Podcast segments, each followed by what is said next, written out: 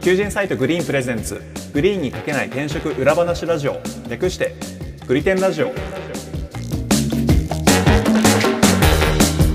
グリテンラジオパーソナリティの株式会社アトライの伊畑康ですよろしくお願いしますはい、同じく株式会社アトラエの今夜正光です。よろしくお願いします。そして、はい、えーフリーランスのライターとして企業取材を担当しております武田明でございますよろしくお願いいたしますこの番組は求人サイトグリーンの運営メンバーである伊畑本屋と7年以上の企業取材経験を持つライターの武田さんとでグリーンに書ききれなかった個人的一押し企業について語ったり現場で感じる転職や中途採用のリアルについて話す番組ですよろしくお願いします、はいよろしくおよ願ろいししくお願まいすします。今回からあのグリーンメンバーの今夜さんが新はしいく加わりました、どうも三名体よろ制っしてくおこと願でいすしねます。そうですね。それでいうとあの小宮さんはグリーンの中ではどういうお仕事されてるんですか私、あの、デザイナーしてるんですよねお。おそう、あの、グリーン実はデザイナーが一人しかいなくて、うん大変だ 大変だじもゃあういそれろもんあれなです仕ね事が舞い降りてくるっていう。じゃあここで求人しとかなきゃいけないですねデザイナー募集でいや、本当に、どなたかいませんかはい、よろしくお願いします。 小林さん何年やってます今デザイナーえー、っとですね、実際社員になってから、じゅちょうど10年ぐらいですね。いうんやー長え長ういっすねん、そう、長いんですよ。グリーンしか知らないんですよ、デザイナーとして は。へえはじゃあぜひぜひあのデザイナーでグリーンをこう盛り上げたい人がいればこうね来ていたそだうでけれす。ばと思い本ま当すのにでこのポッドキャストそうです聞ねいて、あの興味持ってくれたらね、ぜひ受けてくれればと思います。はい じゃあ今日はどの企業さんについて話しますかね今日はですね、先々週かな、取材したばっかりの会社なんですけど、箱レコ .com っていう函館にある IT 企業なんですよ。へあどうあのグリーンの、ぼ僕あの、なんだろう、全体のグリーンの、そのなんていうのかな、あの案件って、全体は分かんないんで聞いてみたいんですけど、函館の企業って珍しいっすよね。いや、かなり珍しいと思いますよ、函珍しい館。ですよね聞いたことないですよね、そう、あんまり聞いたことないですね。そう僕も札幌は何回か行ったことあるんですけど、函館っていうのは初めてで、うん。うんでもう函館の会社からに取材に行くって言った時点でもうイメージが全然湧かないんですよ。うんう んうんそうですね。うんそう大体こう取材前にあの会社のなんていうのかな名前とか取材所所在地とかやってること聞いたらこう大体どんな会社かなってイメージできるんですけど、はい、うん箱レコさんに関しては全くイメージが湧かなくてちなみに私、函館出身ですけど、IT 企業があるイメージないで すもん。そう ですようんで僕もそれぐらいの気持ちで行ったんですよ はい。うんところがですえめちゃめめちゃめちゃイケてる会社だった んですよマジっすか。ちょっとそねうじもう自分でもびっくりしたというか、えーちなみにどんな会社なんですか、業態的には。まあ、あのいわゆるウェブ制作会社ですねウェブシステムウェブサイトを作ってる会社受託みたいな感じなんですかね。そうですね、受託がメインです。フロントエンドの開発されてるんですよ。はいはい。あのバックエンドの部分とかは、要するにあのサーバーレスみたいな形にして、要するにフロントエンドにすごく特化して開発していくっていう、まあ、比較的なんだろう、ウェブの世界では新しい開発のやり方なんですけど、はい。そういうものもなんか函館で導入してるっていうあたりがすごく面白くて、函館にいながら、もしくは札幌にいながらにして、もう東京と変わんないレベルの仕事をしつつ、快適に暮らせるっていう結構でかい会社なんですか、箱レコさんは。会社ですかいや、けど13人、4人ぐらいのちっちゃい会社ですよ。ああ、まだベンチャーえーなそう感じですね。ただ、クライアントが、あの、函館市なんですよ。おお、行あ政。市なんだそ市が多いんですよ。で、そもそもへが、創業者の方が函館未来大学っていう大学の出身で、はいはい、知ってます。で、そこの教授のつながりで、その函館市とつながって、その函館市の,、あの観光サイトとか、結構その函館の、函館市のメインのサイトを手掛けてる会社なんですね。へへえ、ーそうなんだ。いや、だから函館未来大学自体が函館の中では結構異質なんですよね。はあはあはあはあ本当に車で走ってるといきなり未来な感じの建物が出て きて、そういうとこだったりするんで。で、しかへもえあの函館未来大学って、あれなんですよね、あの IT 情報部しかないんですよね。へあ、えそうなんですか。すうごそうそうあいれそれ特化なんだそう、IT に特化した大学なんですよ。うへえんだから実はその函館って IT と相性がいい町らしく、うへん。でえなんかその代表の人が曰く、なんかアメリカ人が提唱したクリエイティブシティっていうなんか概念があるあるらしくて、はそい。れほっうほてうなんか、どこだったかない、えっとフランスのね、ナントとか、イタリアのボローニャとか、スペインのビルバオっていう街が、そのクリエイティブシティって言われてるらしいんですけど、えー、全部聞いたことない。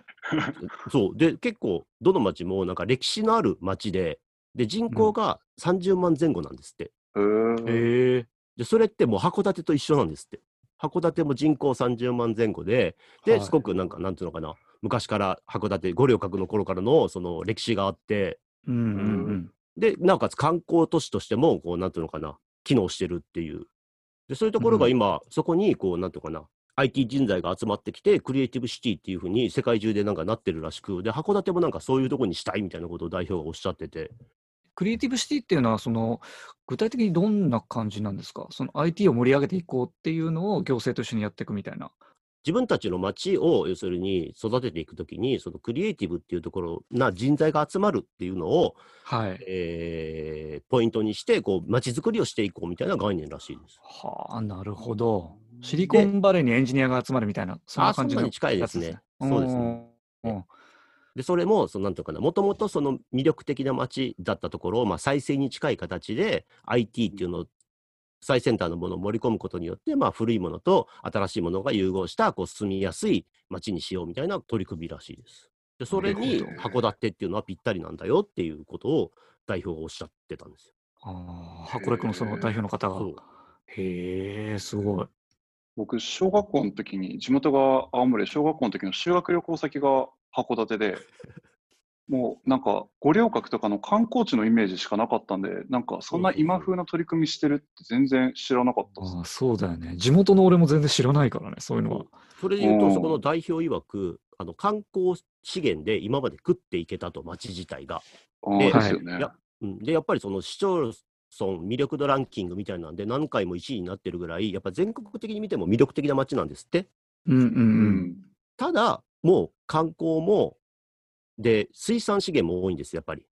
イカが有名ですけど、そうですね、はい。もうそれも全部やっぱり右肩下がりになっちゃってるらしいんですよね。ああ、そうなんだ。へうーんそうなんだ。で、このままだと、要するに函館っていうものが、まあ、町として死んじゃうから、じゃあ、その函館を再生させるために何ができるのってなった時に、クリエイティブシティになろうっていうのを、その代表が提唱してるというか、だかへえ、へえ。なるほど。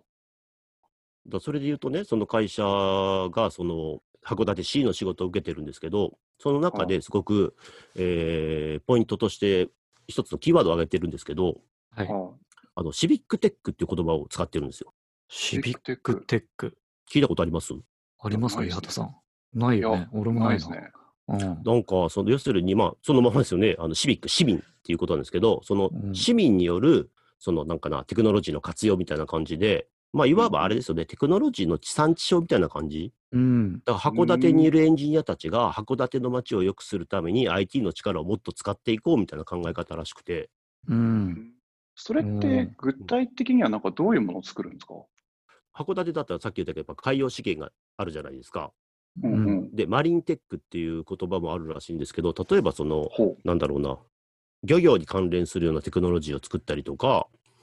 う。へえ。あとはその市民生活の中で、例えば病院が今どういう、えー予約状況になってるか見えるようなサイトがあったら便利だよねとか、だかうらん要するに市民が生活していく中でこういうものがあったらいいよねっていうものを次々に形にしていくっていうへえう。のがなんかシビックテッ面白クそうっていうらしいですよ。へそうなんえ。だ。へえ官庁ってスピード感ないし、うんうん。で、予算に縛りがあるし、でなかなか動けないじゃないですか。はいそこを要するにボランティアなんかも含めて、こううん民間のエンジニアがこう自由に動くことによって、こううん。地方のテクノロジーをどんどんどんどんなんか自分たちの暮らしに使っていこうみたいな考え方らしいです。はあ、なるほどね。なんか話聞いててすげえなんか面白そうだなって思ったんですよ。なんか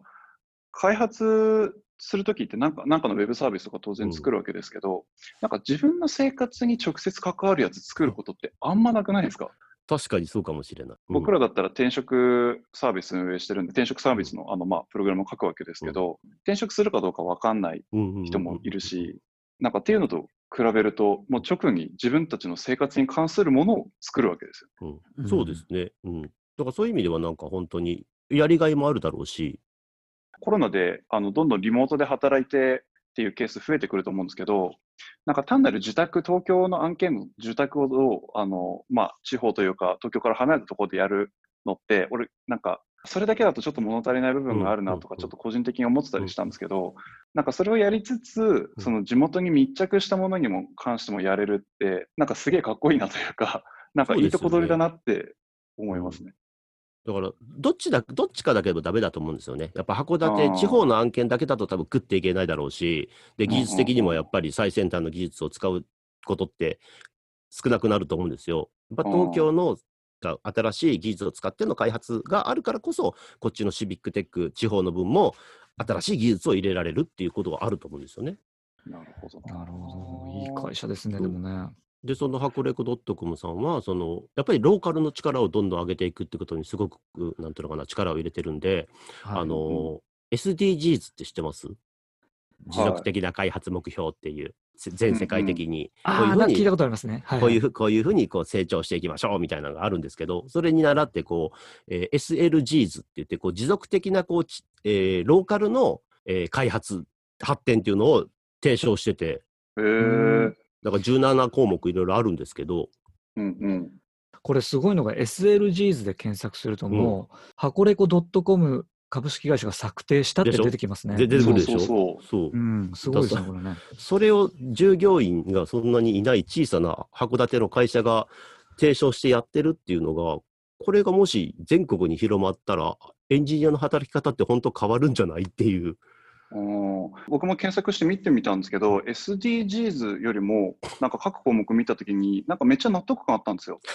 なんか SDGs って言っても、なんかこう、身近に感じづらいというか、うんうん自うん分事として捉えづらいような感じがしたんですけど、その SLGs の方は、僕もまあ、あの青森出身ってこともあるんですけど、なんかすごく掲げてる意味がわかるなと思ったんですよね。うんうんうん働き方以外にも、なんか個人的には、なんかあの歴史とか文化の継あ承はいはいはいはい。とか、一次産業の勃興とか、情報格差をなくすみたいな、なんかうんうそんの、うん、リアルに住民として感じて る課題みたいなものにちゃんと向かい合ってて、めっちゃなんか SDGs よりもよっぽど、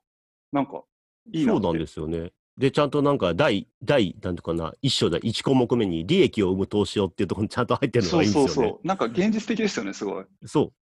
う。だからそういうのをちゃんと自分たちで立ち上げてやってて、で、その、働くだけじゃなくて、こう、プライベートの生活でも、別にそういうのを意識して、メンバーたちが生きてくれると、やっぱりその函館の街、そしてはひいてはローカル全体が豊かになるんじゃないのかなっていうことをおっしゃってたんですよね。あー僕なんかあーれすごい見て、すごい不思議だなというか、き興味持ったのが、なんだろうな、SDGs をちゃんと自分たちとしてやろうっていう、うんうんそのなんか意識ってどっから来たのかなってすごい思ったんですよ。あなんかちゃんと代表の方がその自分事として SDGs を捉えてらっしゃるのがすごいひしひしと伝わってきたんですけどなんかあなのなんで一民間人がそんなところまで頑張ってやるんだろうなっていうのがすごい興味持ったんですけどなんかどういう背景でそれに至ったんですかね。あのね、それ言うとね、やっぱりね、もともと岩見沢の出身らしいんですよ、札幌の近くの。うーん。おーで、えっと、函館に修学旅行に行って、函館の魅力に開眼して、俺は一生ここで住むって言って、函館未来 大未来大学に入ったらしいんですよ。へー実際に入って生きてみると、生活してみると、やっぱりこう、まだまだなとこがたくさん出てきた、うんうん見えてきた。うんそうなった時に、自分は IT を学んでるから、この IT の力で、この街をなんとかしたいっていう思いに至ったらしい。へなんか今、SLGs のページ見てますけど、生き方をしっかり定めてるなっていうそうなんですよね。そうそうそうのがねすごい伝わってて、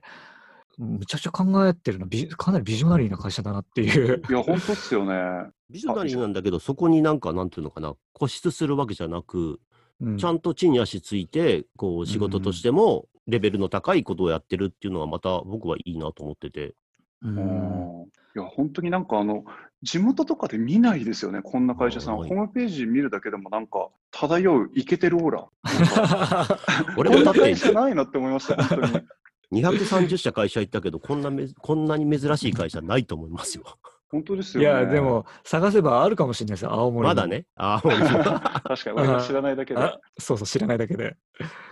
いや、けどあーこの会社はそういう意味では本当に興味深い。なんか、なんていうのかな、5年後見てみたいなっていう会社っすね。あーいや、そうですね、追っかけたい。いですね。なるほど。ああ、地元にそんな人とそんな会社あったら、普通に東京じゃない、そこで働く選択肢になりますよね。うん、なんか田舎にいると、ね、どうしても都会の会社って思っちゃうじゃない。思っちゃいますよね。そうだからそのイメージ自体がもうすでに古いって言ってるんですよ。ああ、そういうことなんだな。 そうもうそうもうそういう時代じゃないよっていうことを多分おっしゃってるんだと思うんですよね。ななるほど。それを聞くと、そういう時代になってほしいなって思いますね。うん、本当もそのための IT じゃないですかっていう話ですよね。う、本当でですよね。そうリモートワークだって言ってなるほこどんだけ広がってで結局またみんな東京で満員電車に すし詰めになってやってたらえじゃああのリモートワークは何だったのって話になるじゃないですか。うあん。あ、そうですね。だったらやっぱりせっかくこういうなんかコロナっていうのでリモートワークっていう技を我々は身につけたんだったらそれをもっと積極的に使ったらこういうローカルっていうものでこう自分の生き方を見つけるっていう話になると思いますね。ああ今回ちょっと締めっぽいことを言わせてもらうならなんか地方の会社ってまた今後紹介していきたいですよね。知りたいですね。意外とだから東京にいると知らなかったりするんで。そうそうそうそう。で見えないとうんなかなかこう移住ってね決断できないですけどこううんうん。地方にあのいろんなこう会社の方と地方の会社の方と話するんですけどやっぱりこう、うん地方に行くとこう都落ちっていうイメージがどうしてもあるとうんうんうん。わかります。けど実際はそうでもないんだよってことはやっぱ皆さん言いたいみたいなのでだからそういう会社のあればどんどん拾っていきたいなとは僕は思ってますね。そうですね。ぜひ聞きたいですね。そうですね。まあ U ターンにしろ、I ターンっていうんですか。うん、 I ターンでなんか転職先探すってのも全然ありですね。うん。はい。じゃあ、今回はそんな感じですかね。はいはいはい。じゃあ、ありがとうございました。ありがとうございまあしりたがとうございました。